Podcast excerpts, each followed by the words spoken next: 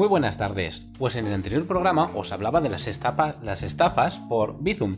Entonces, mira, es, es, que este lo voy a dejar porque es que ya llevo tres grabaciones y no hay forma de decir estafa por Bizum porque siempre me sale estafa, estafa. Os voy a dejar esta toma falsa para que reíais un poquito de mí, que bueno, hay que darle de vez en cuando un poquito de alegría al cuerpo. Os decía que en el anterior programa os hablaba de las estafas por Bizum, y yo creo que esto va a dar para varios programas porque hay muchísimas, eh, muchísimos tipos de eh, estafas por internet. En esta ocasión eh, me han pedido por privado si podía hablar de otro tipo de estafas, ya que el tema parece que está interesando. Y os voy a hablar de dos más, que es el sexting y las falsas multas que te llegan al correo electrónico. Quédate si quieres conocerlas. Vamos a empezar con el sexting, que provienen de la mezcla de palabras, de fusión, de sex, sexo y texting, de mandar texto. Esto no es otra cosa que mandarme, eh, mandar, mm, pues bueno, fotos, normalmente selfies, de personas o partes del cuerpo desnudas, semidesnudas o en actitud insinuante. Si bien es cierto que bueno, que hay ciertas relaciones a distancias en las que el sexting, pues bueno, puede ser una opción para mantener vivo pues lo que es la, llama, el fuego de, relación, pero sí deciros que tiene eh, mucho peligro, sobre todo entre las eh, pues, personas, sobre todo menores de edad, ¿no? adolescentes, que todos sabemos que están con la neurona un poco loca, con las hormonas un poco alteradas y que quizás no es la mejor opción, ¿vale? Pero como todo en esta vida no es tan malo, lo mismo que, que, otras muchas cosas de la vida no son malas, sino las personas que las utilizan con esos fines maliciosos, os voy a decir unos beneficios que yo creo que son interesantes, que bueno, hay mensajes que pueden ayudar a fortalecer la pareja, que pueden mejorar la, relación, que ayudan a un poco a, desinhibirse y que incluso pueden funcionar como parte de preliminares. Ahora bien, os estoy diciendo de mensajes. Eh, aquí estamos hablando en el sexting de sobre todo mandar lo más común, lo más llamativo y lo más peligroso es mandar imágenes, sobre todo selfies, por las diversas redes sociales que conocemos y mensajerías instantáneas como puede ser pues, WhatsApp, Facebook, etcétera, etcétera, etcétera. Ahí viene el problema. Bueno, os he dicho los posibles beneficios, evidentemente, de su buen uso siempre y cuando pues una pareja estable, que los dos estén, las dos partes estén de acuerdo, que haya conformidad, que es una cosa racional, divertida, pero por otro lado tiene unos riesgos muy elevados que pueden ser, por ejemplo, la extorsión, la viralización y la suplantación de identidad. Y ahora un poco os voy a explicar. Por ejemplo, es muy fácil en redes sociales y, y sobre todo con los teléfonos modernos eh, suplantar la identidad de otra persona o hacerte un perfil falso. Por ejemplo, yo me puedo hacer un perfil falso, escribir a cualquiera, sobre todo los adolescentes son los más vulnerables, ¿por qué? Porque se lo van a creer todo normalmente, porque es que tienen la cabeza como la tienen por la, por la edad que tienen.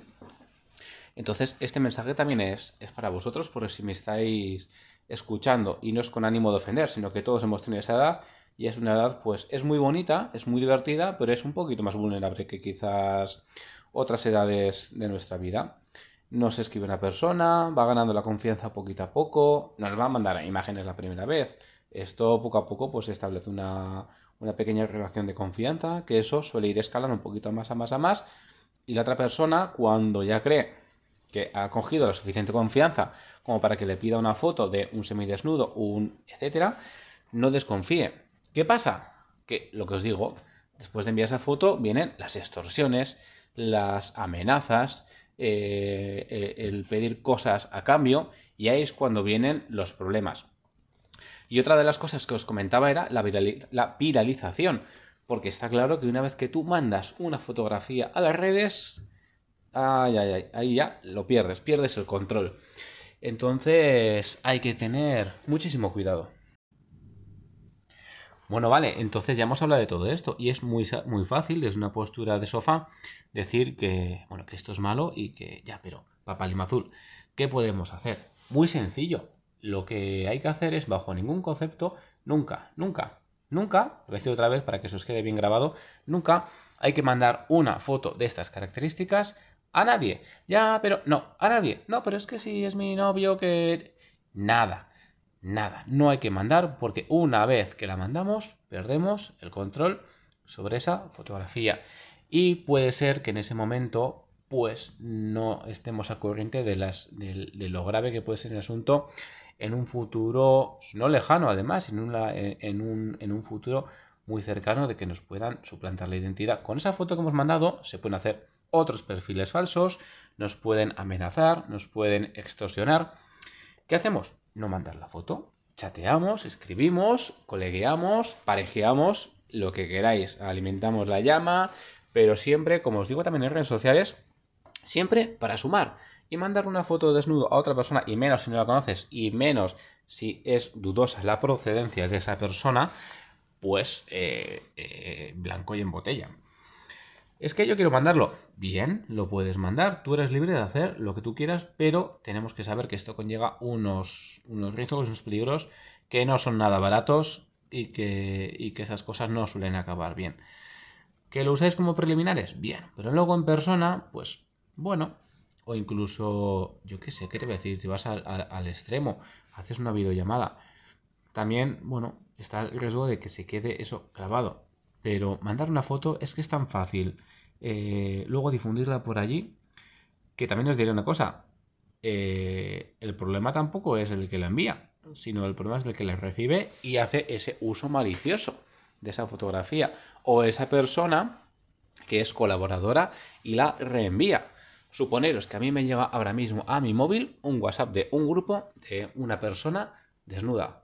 Yo tengo dos opciones. Una, borrarla en mi teléfono porque no quiero tener para nada esa información ahí. O dos, reenviarla. Amigo, ahí estoy yo también cometiendo un delito. Con lo cual no vale decir, no, es que no lo sabía. No hay que difundir, no hay que favorecer, sino todo lo contrario, hay que frenar estas conductas. Y ahora en breve os hablo de la segunda estafa que os iba a comentar.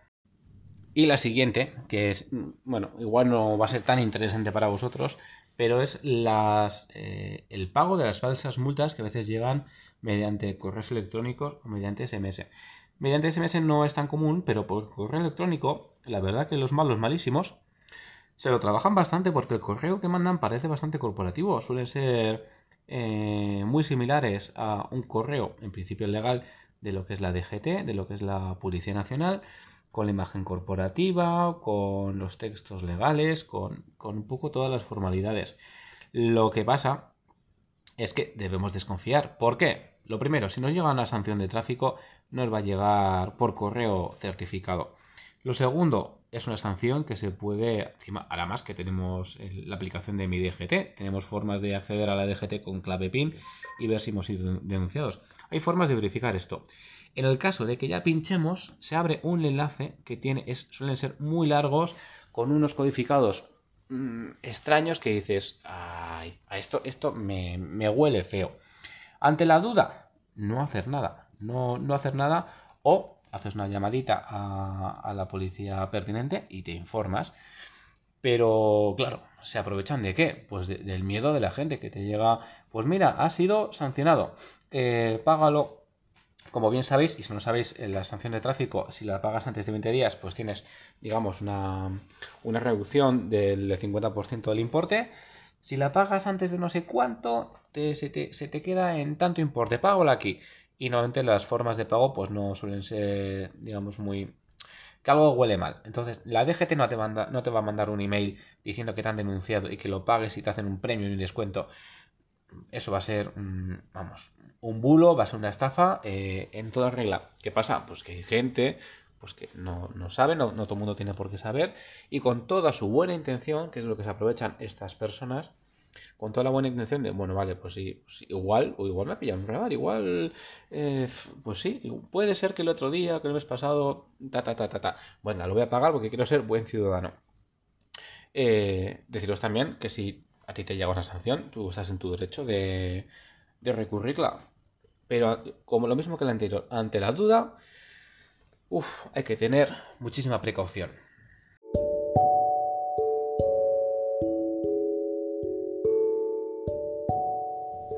Y ya para finalizar, pues deciros que en este episodio he querido mostraros dos estafas que son bastante comunes, como son el sexting, que ya os he hablado, y las falsas eh, estafas de multas de tráfico normalmente que te llegan al correo electrónico. Espero que te hayan servido. En breve yo creo que publicaré alguna que otra más porque las hay, las hay muchas. Intentaré coger las, las más comunes y las que yo creo que más te pueden ayudar. Y, mi ánimo ya no es tanto que, difundas este podcast, que sí, que estaría muy bien que llegue mucha gente, sino que estés al corriente de, de la actualidad y que sobre todo que no te quiten un dinero que no es tuyo. Un abrazo muy gordo.